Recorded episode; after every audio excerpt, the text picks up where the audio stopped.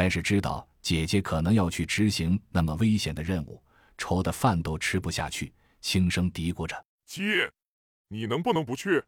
所里那么多能人，多你一个不多，少你一个不少，咱不去行吗？”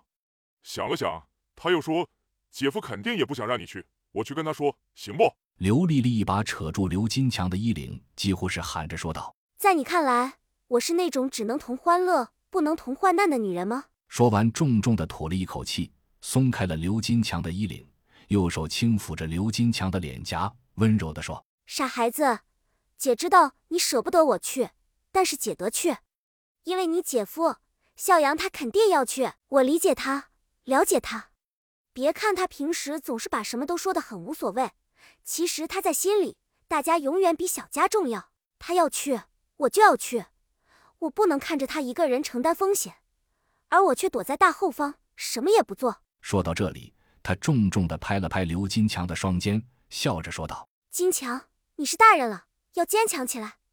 我走了以后，你要照顾好甄阿姨，还有小糖豆，可以吗？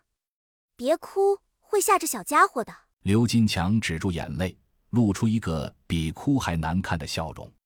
身后传来了敲门声，二人回头，却是苏欣带着小胖墩来了。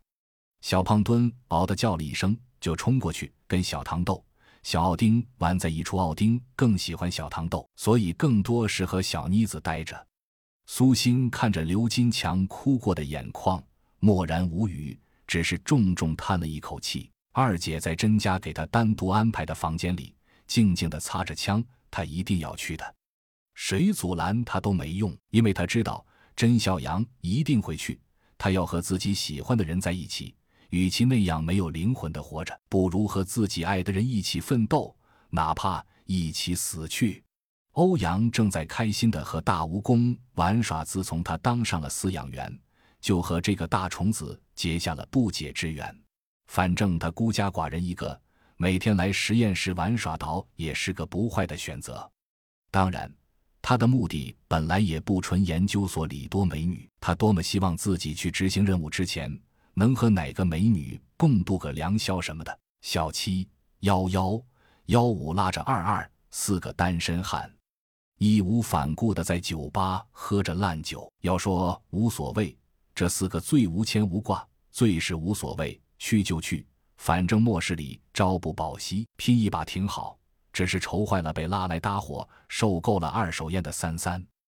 实验室里的小邱依然马不停蹄地带着一帮人，在研究从 ZZ 保护伞基地得到的资料。他们多破解一些问题，出去的人就多一分安全。尽管每个人都熬得眼圈通红，小邱累得精致的脸上黯淡无光，但没有人退缩，没有人休息。